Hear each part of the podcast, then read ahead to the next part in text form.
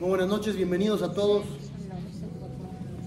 La conferencia de hoy, las verajos de la ciudad que sean Bezrat Hashem, Leilun Ishmat, Reuben, Ben, Rahel Zekie y de Alicia Bad Letife, Ruach Hashem. Leímos en la Torah apenas el relato del fallecimiento de Sarah, la matriarca de Israel. Abraham vino, el marido, tiene que ocuparse del entierro. Y él quiere un lugar muy peculiar, muy especial, que se llama Meharata Machpelah. Esa cueva donde él había recibido por tradición, o hay quien explica otras versiones, que se topó de manera casual con ese lugar y sabía que ahí estaba enterrado Adama Rishon y Javá. Y al final se iban a enterrar ahí los patriarcas con las matriarcas y él quería ese lugar para Sara. Sin embargo, ese lugar no le pertenece, le pertenece a alguien más. ¿Qué hace Abraham Avinu? Trata de llevar a cabo una transacción para comprar el lugar. Entonces, se hace una cita de negocios con Efrón, el dueño del lugar, y Abraham Avinu rechaza una oferta espectacular. ¿Cuál es la oferta que le dan a Abraham? Gratis. Te regalo el lugar, te regalo. Y Abraham no, no quiere. Dice, voy a pagar, voy a pagar, voy a pagar. Y al final le cobran una fortuna. Arba Meot, Shekel Kesef. Dice la Torah, 400 monedas de plata. Y los comentaristas dicen, no cualquier tipo de monedas. Era una especie de dólares de esa época. Monedas que se podían usar en cualquier lugar, eran caras. ¿Por qué Abraham Avinu rechaza la oferta si le están dando gratis el lugar? Un yehudí rechazando gratis. Díganme ustedes si es normal. Entonces, llegan los jajamim y explican algo fantástico, que es la introducción al tema de hoy. Vamos a checar cómo le ofrece Efrón a Abraham regalarle el terreno. Le dice lo siguiente: Asadé natatilach, el campo te lo regalo. Beameará Asherbo lejan netatía, la cueva que está ahí en ese terreno, te la regalo. Leaine bene a mí netatía laj, a los ojos de todo el mundo, te la regalo. Que Bor me teja, entierra a tu familiar. Aquí está el secreto. ¿Dónde está el secreto? Dice Abraham, a ver, este hombre en una frase me cantó tres veces que me la va a regalar. Me dijo, Asadé Natati, el campo te lo regalo. Ameará Netatía, la, la, la cueva también. Y luego le gané, vení a mí, Netatía, otra vez te la regalo. Tres veces le está cantando que se la va a regalar. Dice Abraham, no quiero nada de tratos con esta persona, nada de regalos. ¿Por qué? Porque me la va a quitar. Porque es una persona que decía el título de la conferencia, narcisista o humilde. Abraham es humilde. Él dijo cuando habló con Dios, Anojía Farba Efer, soy polvo y ceniza. En cambio este hombre se cree lo máximo que hay. Le está cantando tres veces, yo, yo, yo, yo te di, yo te di, yo te di. El día de mañana, ¿qué va a pasar? El día de hoy. Abraham le va a tener que mandar regalos cada Rosh Hashanah. ¿No? ¿Por qué? Porque es una persona con estos rasgos de personalidad. Escuchen bien cómo detectar o diagnosticar a un narcisista. La clínica Mayo dice lo siguiente, vean, qué interesante. Son personas con una necesidad excesiva de recibir admiración. Además, son indiferentes a los sentimientos de otros, intolerantes a la crítica y sienten que los demás le deben algo. Si conocen a alguien así, corran. Tu presidente. Síntomas comunes, grandiosidad, aislamiento social, dureza e insensibilidad afectiva, indiferencia a los sentimientos ajenos. Número dos, esta no les va a gustar a muchos. Dice, el trastorno de personalidad narcisista es más frecuente en los hombres. La causa no se conoce con exactitud. Puede implicar una combinación de factores. En fin, estas personas narcisistas es la gente que no le importa lo que siente el otro. Ellos son el centro del universo. Y si ellos van a tener un beneficio, ya todo lo demás no importa. Y si ellos van a tener que sacrificar, ni lo pienses. Vamos a tratar de analizar y después llegar a alguna conclusión sobre nosotros mismos. Personajes en la Torah. Hay una Mishnah en Abot que retoma a Abraham y lo compara con alguien más, obviamente para poner los opuestos.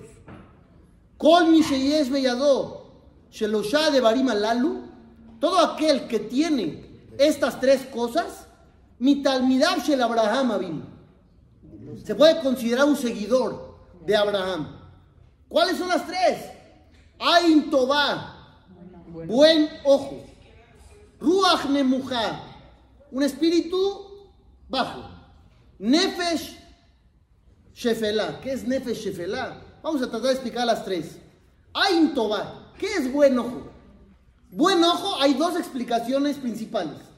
Una, gente que se conforma con lo que tiene, no desea lo del otro. Ve las fotografías en Facebook de los viajes de los demás y dice, Baruch Hashem, qué bueno por ellos. No tarir, no necesito. Otra explicación, buen ojo, que está contento con el éxito del otro. Te da gusto. Escuchaste que hizo un negociazo y en vez de pensar, qué amor, ¿cómo no lo hice yo? Piensas, qué bueno, Baruch Hashem, gracias a Dios. Eso es Ain Tová. Ruach Nemuja, ¿qué es ese espíritu bajo? Humildad. Pero no cualquier humildad. Anabayetera. Mucha humildad. Como dice la Mishnah también en Abot. Meod, meod, ebe, shfal ruach. Tienes que ser muy, muy humilde. No humilde. No muy humilde. Muy, muy humilde. Nefesh shefela, zeirut uperisha minatabot. Nefesh shefela es una persona que logra que su persona misma no desee todo. Todo lo tiene que tener, todo lo tiene que experimentar, todos los placeres tiene que llegar a ellos. Cuando hay más y más y más, tiene que ir al mejor hotel. Oye, se abrió uno nuevo. Ah, tengo que ir al nuevo. Todo, todo tiene que ir a experimentar. Eso, eso no es Abraham Abin. ¿Quién es el contrario? El opuesto. En la Torah, Abraham. Dice la Mishnah, Bil'am Rasha. Bil'am, el malvado. Todo aquel que tiene Ain Ra'a, mal ojo, no se conforma y le da coraje que el otro le vaya bien. Ruach Geboha es una persona egocéntrica, prepotente, soberbia, arrogante. Nefes Rehabá, como dije, todos los deseos y los placeres los tiene que tener. Veamos la historia de Bil'am. La de Abraham ya se la sabe muy bien. ¿Qué hay con Bil'am? ¿Quién es este hombre? Profeta. Es un profeta muy importante de los otros pueblos y llegó a nivel estilo Moshe Rabbenu, pero, aquí viene el pero. Vemos en la historia que él tenía un poder especial. Él habla. Él podía maldecir a alguien y se cumplía. Y sabía calcular el momento, el día en el que Dios está molesto para justo en ese momento aventar la maldición y que tenga mayor efecto. Entonces, llega un rey, Balak, con Bilam, y le dice, quiero que maldigas a una nación. ¿Cuál es la respuesta de este hombre? Él dice, yo no puedo hacer nada si no me deja Dios. Déjame ver qué me dice Hashem. ¿Es un tzadik o no? Aparentemente. ¿Sí o no? Parece que sí. Uno lee y parece que este es un buen hombre, creyente de Dios, pide autorización, pero él es lo peor que hay. ¿Por qué lo peor que hay? Escucha esto bien. Si te dicen a ti, puedes maldecir a toda una nación, lo primero que dirías, no. Dirías, no, ¿por qué? No dirías, déjame ver si Dios me da permiso. Voy a pedir permiso. El hecho de que quieras pedir permiso demuestra que quieres maldecir, quieres dañar, pero tú no tienes nada que ver. Lo primero que tenía que haber dicho es, no, yo no voy a maldecir a toda una nación que no me ha hecho nada. Pero no contesta eso, quiere pedir permiso. Parece tzadik, es lo peor que hay, rasha, del peor nivel. Esta es una persona narcisista. ¿Por qué? Porque dice, imité li balak, me lo vetó. ¿Qué es el Bezahab? Aunque me dé Balak, el rey, su casa llena de oro y plata. ¿Quién habló de eso? Él, ¿Quién le dijo que le iban a dar una casa llena de oro y plata? él ya está insinuando el precio del contrato. Era una persona que con tal de obtener su dinero, no le importaba que toda una nación, todo un pueblo se perdiera. Vamos a otro ejemplo. Hamán, Harashá, el de Purim. Ya sé que estamos cerca de Hanukkah, pero este es de Purim. Bayomer Hamán la Melech. Este va a salir peor que el anterior. Le dice Hamán al rey, a Hashverosh. Yeshno Amehad. Hay un pueblo. Mefozar un forad benamim. Está disperso y aparte separado entre ellos también. Bejol Medinot Maljuteja. Ellos ocupan prácticamente cualquier país que tú estás dominándolo, ahí hay parte de ellos. Betatea Melech en Amosim. No cumple las leyes del gobierno. ¿Cuáles? ¿Cuáles leyes? ¿Eh? De impuestos. Así explican los jajamín. Que Amán dice, este pueblo no paga bien sus impuestos. No sé si les suene conocido o no. Cualquier parecido con la realidad es mera coincidencia. Belamelech en Shobele Aniham. Y el rey no va a ganar dinero si ellos siguen vivos. No va a ganar nada. No gana dinero. Y Malamelech Tov, si a usted, señor rey, le parece bien, y Kateble Abedam. Hay que escribir un decreto de exterminio. Va a hacer etalafin kikar kesef, eshkol, al yedeo, sea melajá, le había el ginzea melech. Dice Amán, yo me encargo de pagar la mano de obra para exterminar todo un pueblo, pues cuesta dinero. Yo voy a hacer llegar a las arcas del reino 10 mil kikar, es una medida de peso, de plata. ¿Qué pasa con el rey Ahasveros? ¿Qué contesta? No me interesa. ¿Qué contestarían ustedes? No, no necesito. Venga. Pregunta número uno. ¿Qué pueblo? ¿Qué pueblo es? No le ha dicho quiénes son. ¿Quién se exterminar toda una nación? ¿Quiénes son? No le ha dicho quiénes son. A Hasberosh no contesta nada sobre la pregunta quiénes son. Dice, Vayasar Amelech tome aliado. Se quita el anillo, Baitenale Hamán, se lo entrega a Amán y le dice, ¿a qué se natulaj? Quédate con el dinero. Los 10 mil, quédatelos. Veam la bo katobe aineja. Y al pueblo hazle lo que quieras. ¿Cómo puede ser? No preguntas quiénes son. Mínimo para saber. Ahora, ¿cuántos son? Estamos hablando de cuántas personas. Es una tribu ahí X o es, es una nación, es un pueblo. Son millones. No le importa nada. ¿Por qué no le importa nada? Exterminar, como dice ahí, Anashim, Benashim, Betaf. Hombres, mujeres, bebés, todos se van a ir. ¿Por? Porque aquí está la clave. No le dan o no. Belamelech em shovele aniham. El rey no está ganando dinero con ellos. Y si yo no estoy ganando dinero con ellos, No me interesa. no me interesan sus vidas. Se pueden ir de una vez. ¿Esto existe entre nosotros? Yo estoy trayendo ejemplos de malvados con título, doctorado, Reshaim, de carrera.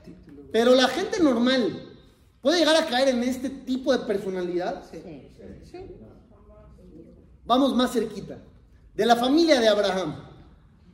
Dice la Torá que Dios mandó ángeles a destruir Sedón Baamorá. Estas ciudades donde nadie ayudaba al otro. Tenían leyes en contra de la ayuda al prójimo. Estaba penado por la ley. No podías ayudar. Te castigaban. Lot, sin embargo, que vive ahí, recibe invitados. Llegan a su casa y los recibe. Pero por Y les da un banquete. También por interés. Sin embargo, al final de la historia, cuando a Lot y a su familia lo sacan de ahí, le dicen los ángeles, no volteen hacia atrás. Nadie voltea. ¿Por qué no pueden voltear? No Porque ellos no merecen ver la destrucción de otros, porque ellos tampoco estaban muy bien, que digamos. Dice la Torá, la mujer de Lot volteó para atrás,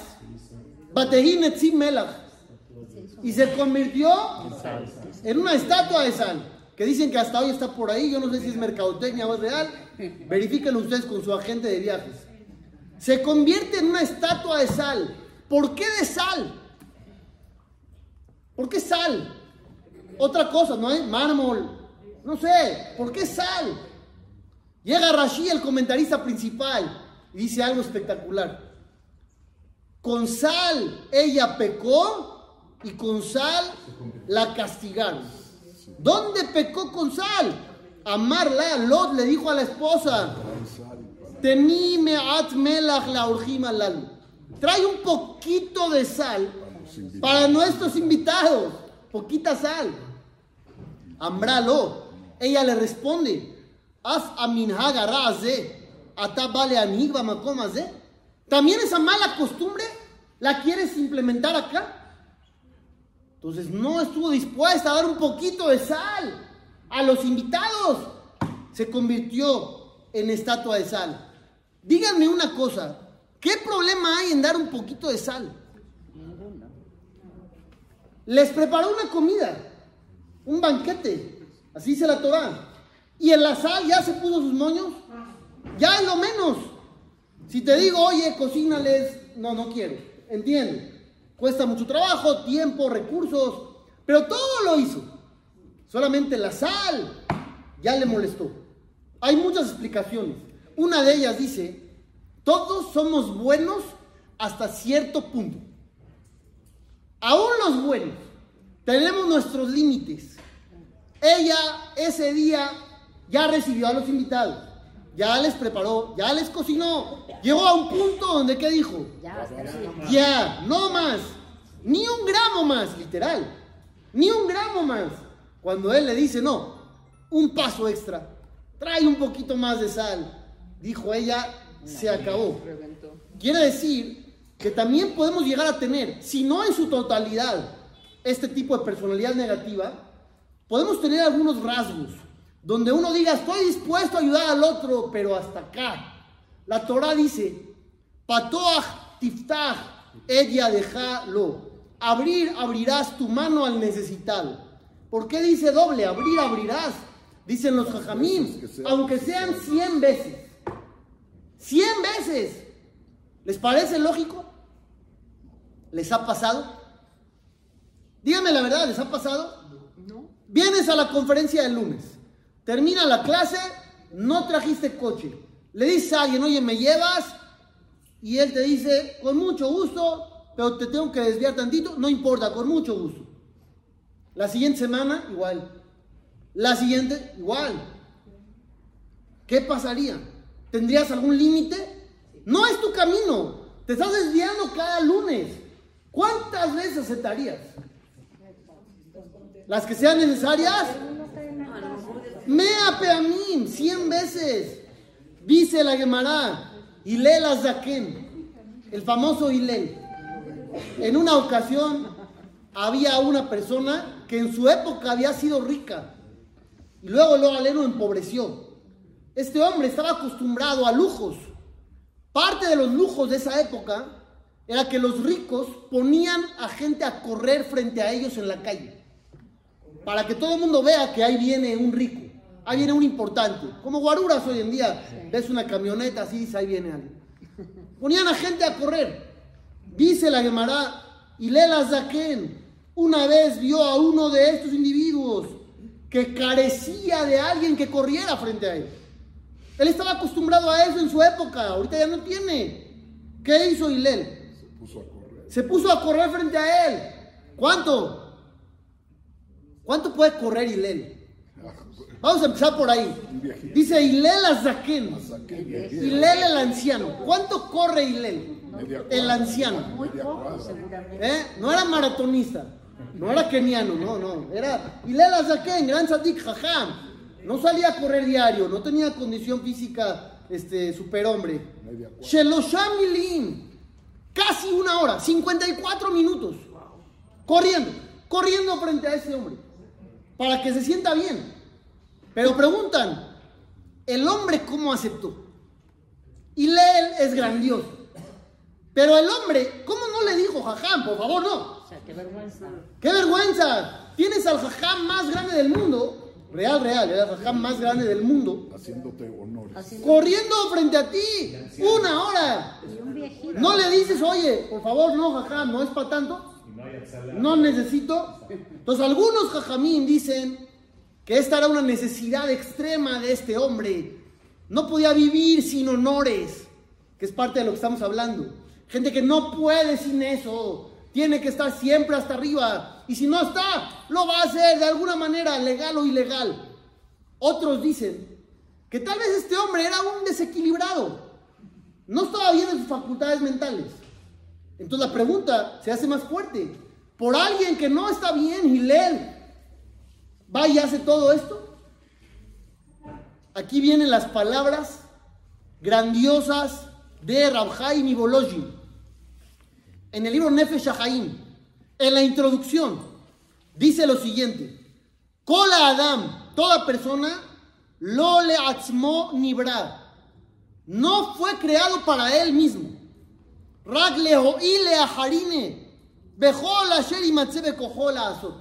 Fuiste creado para beneficiar a otros lo más que puedas. No fuiste creado para ti. Fuiste creado para dar, para interesarte y beneficiar. Esto no sé si alguien de los que estamos aquí lo ha llegado a sentir. Que uno diga, yo no nací para mí, me crearon para dar. Está bien, doy en el camino. Es lo que pensaría un ser humano normal. Doy en el camino, agarro 10 para mí, uno para él. Soy muy bueno, 10 para mí, 3 para él. Pero fui creado para otros. Dice Jaime Bolojin, todo lo que puedas. Esta es la misión de la persona.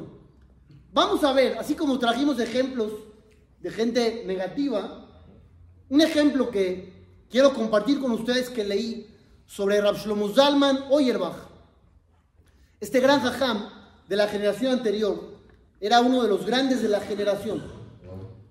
El día que había fallecido su esposa, él estaba en el hospital. La esposa falleció en la habitación y el jajam tomó el elevador para bajar y llevar a cabo los trámites.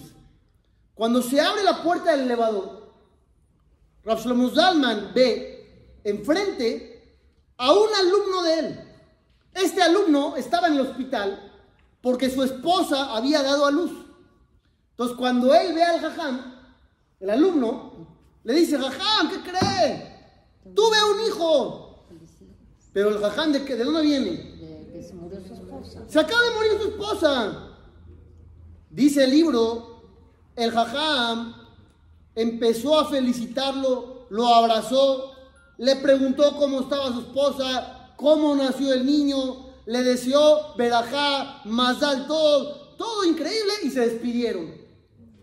Empieza la semana de duelo en la casa de Rav Shlomo Zalman. Y este alumno se entera de que cuando él lo fue a felicitar, su esposa acaba de morir. Entonces fue con mucha pena, le pidió disculpas, jajam, no era el momento, fui inoportuno, no sabía, pero qué, mal de mi parte. Shlomo Zalman no entendía de qué le estaba pidiendo perdón. Le dijo, dale, ja, tienes que saber, el fallecimiento de mi esposa es mi problema, es mi asunto personal, pero no tenía que interferir en tu alegría. Tú ahorita tenías una ocasión especial. Yo no podía amargarte tu situación por mis problemas. Yo tenía la obligación de hacer a un lado mis problemas para alegrarte a ti. Wow. Este es el ejemplo opuesto de todo lo que acabamos de ver. Cuando dice la Torá que hay que ayudar al prójimo, dice una frase. Velo yerale babeja betitejalo. Cuando ayudes a alguien, no sientas maldad en tu corazón. ¿Cómo existiría eso? Si estoy ayudando, ¿por qué sentiría yo maldad en mi corazón? Tal vez si siento maldad no ayudo. ¿No? Entonces aquí viene la faceta humana del obligado y el comprometido. A veces tenemos que, porque no nos queda de otra. Situaciones no faltan. Pero por dentro No lo hace uno con gusto. no estamos a gusto. Lo tenemos que hacer, ya ni modo. Pero no estamos a gusto. Dice la Torá, hacer no es suficiente. Estás ayudando, no es suficiente. Dice Dios, quiero que por dentro sientas bien, bonito, que te dé gusto.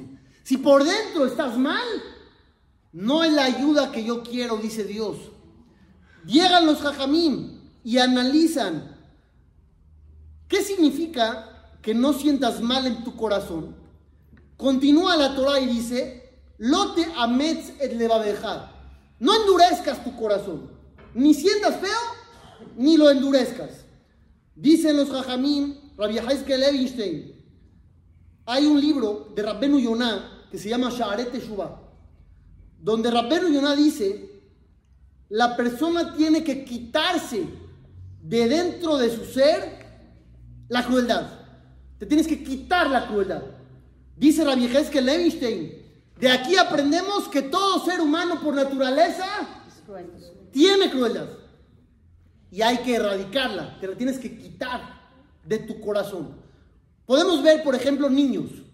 Dicen que los niños no tienen filtro. Y hacen sentir mal al otro y no les importa nada. Y duermen tranquilos. No pasó nada aquí. ¿Por qué? Porque esa es la naturaleza humana. Uno tiene que trabajar para quitarse eso, para contrarrestar. Pero si no trabajamos, podemos llegar a niveles como Bilam, como Hamán, como Ahasverosh. Dice la Gemara sobre Rabbi Yohanan Ben Zakkai, Lo irdimó Adam Shalom Me'olam afilu nochri bashuk. Rabbi Yohanan Ben Zakkai, con toda la Torah que tenía, él dijo sobre sí mismo que nunca caminó cuatro pasos sin Torah y sin tefilín. Cuatro pasos. Rabbi Yohanan.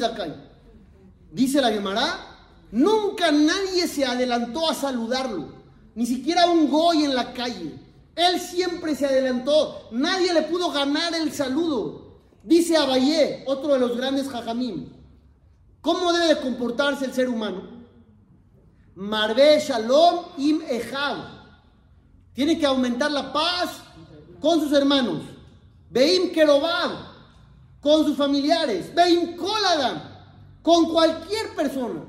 Afilu no Bashuk, aún a un en la calle. De esta manera, Ye Ahub le mala, Benehmad le mata. Serás querido ahí arriba y abajo también. Kubal a la. Y todo el mundo te aceptará. Pero entendamos una cosa. Cuando estás caminando por la calle, ¿estás viendo a ver a quién saludas? No. Entonces, ¿cómo le hacía Rabbi Yohanan Ben Zakkai? ¿Cómo le hacía? Se acercaba a alguien. O sea, cuando él estaba caminando por la calle, nunca nadie llegó antes que él. Él siempre saludó primero. A ver, era un jajam, ¿no? Cuando estaba estudiando, está, está con la cabeza así abajo viendo el libro. Nunca llegó alguien, hola jajam, y lo saludó primero. ¿No? No, no pasó. Aquí dice que nunca nadie llegó a saludarlo primero. Entonces, ni en la calle, ni en su estudio, ¿cómo llegas a eso? La única manera de llegar a eso es estar pendiente de eso. A él le importaba.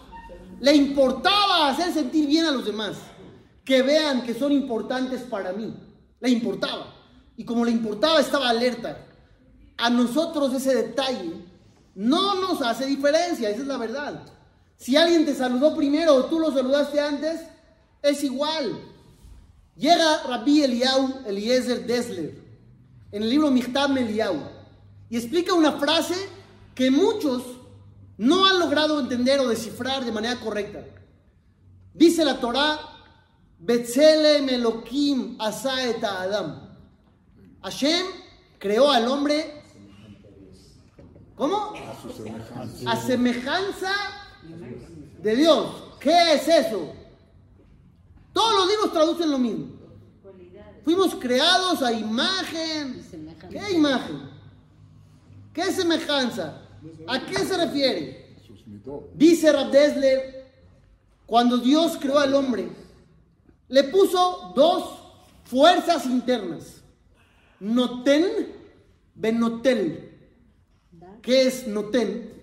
El que da. ¿Qué es notel? El que agarra. Todo ser humano tiene la capacidad de dar o de tomar. ¿Cuál es la cualidad de Dios? Dar. Porque Él no recibe, no le das nada. Por más que te portes bien, Él es Él. Es Dios todopoderoso contigo y sin ti. Hagas o no hagas. Él no obtiene nada de lo que haces tú. Entonces la cualidad principal de Dios es dar. Adam. A imagen de Dios hizo al hombre significa con el poder de dar. Pero también tenemos el otro poder, que ya no es divino, es humano, es material, es físico. ¿Cuál de los dos tenemos? Los dos. Los dos, los dos. Todos damos y tomamos, ¿no? A veces una y a veces la otra. ¿Cuál es nuestro trabajo como personas en el mundo? Dar. Cada vez más, Shemidat Anetina Tishlot. Que la que domine sobre ti sea el dar. A veces tienes que tomar para poder volver a dar. Ese tiene que ser el objetivo. A veces agarro para poder seguir dando. No agarro como una finalidad en sí misma. Esto es Abraham Avinu. Abraham Avinu, cuando recibía a sus invitados, y la Torah nos cuenta a detalle qué les servía de comer y cómo los atendía a cada uno, increíble. Mataba un animal para cada invitado, para darle una lengua. No había refrigeradores. ¿Qué va a pasar con lo que no se coma? Se va a tener que tirar. Pero hay que dar, hay que dar, hay que dar. ¿Qué obtenía él? Él cobraba. Tenía un hotel y cobraba mil dólares la noche. ¿eh? No cobraba nada. Solamente quería que la gente se acerque a Dios. Era su finalidad. Dice la Gemara en Maseje Tabodázara. ¿Qué pasa con aquel que no tiene tiempo para ayudar o dar porque se dedica a la Torah? Él está metido en la Torah día y noche. Entonces no tiene tiempo para sacrificarse por los demás. En la Torah es lo más importante para él. ¿Qué pasa? ¿Bien o mal? ¿Error o acierto? ¿Qué tan grave el error? Dice la Gemara una frase que nunca le darían. Kola osek batorá bilbad. Ve no osek. Ve gemilut hasadim. Todo aquel que se ocupa nada más de la Torah, pero no ayuda al prójimo. Domé que Misheen lo Eloa. Se asemeja a aquel que no tiene Dios. No tienes Dios. No tienes Dios. Si no ayudas a la gente, no tienes Dios. ¿Por qué? ¿Por qué tan grave? ¿Por qué justo esas palabras no tienes Dios? Contéstenme ustedes, ya les di la clave. Porque Dios es. Porque fuimos creados, Betzelem Elohim, a imagen, a semejanza de Dios, y Dios es dar. Y si tú no das, no tienes nada que ver con Dios. Por eso dice, Domé que Misheel lo Eloa. Se asemeja a aquel que no tiene Dios. Porque tú y Dios no son compatibles. Eres contrario a su esencia. Todos nosotros tenemos este trabajo. Cada vez bajar el ego, el egocentrismo, la arrogancia, ese sentimiento que mencionamos al principio todos me deben. Todos te tienen que hacer caso. Todo el mundo tiene que hacer lo que dices tú. Porque tú siempre estás correcto. Y tus consejos, el que no los toma, Lo aleno está mal, porque los tuyos son los buenos. Nunca te equivocas. ¿Conocen gente que no pide perdón? Sí. Gente que no pide perdón. Aunque se equivoque y la riegue, vea su error. Yo conozco gente de ese tipo. Lo máximo que hace es volver a hablarte bien. Hacer como si no pasó nada. Pero no te va a decir, oye, perdón, me equivoqué. Te va a hablar bonito, te va a tratar bien, hasta te haga algún favor por ahí, por acá. Pero no te va a decir, me equivoqué, discúlpame. No, no sabes. ¿Por qué? Porque están cayendo en este error. Hay que trabajar cada vez más en parecernos más a Dios. Mm. Abraham, no Bilam, no Amán, no a Hasberos, todo lo bueno. Mañana el evento mañana. hay un evento a las 8 con un rap. va a haber un tish. Para hombres y mujeres. Ahí está, hombres y mujeres, todos invitados. Rabbi Hananiah Ben Akashia Omer, רצה הקדוש ברוך הוא לזכות את ישראל, לפיכך היווה להם תורה ומצוות שנאמר, אדוני חפד למען צדקו, יגדיל תורה ויגדיל.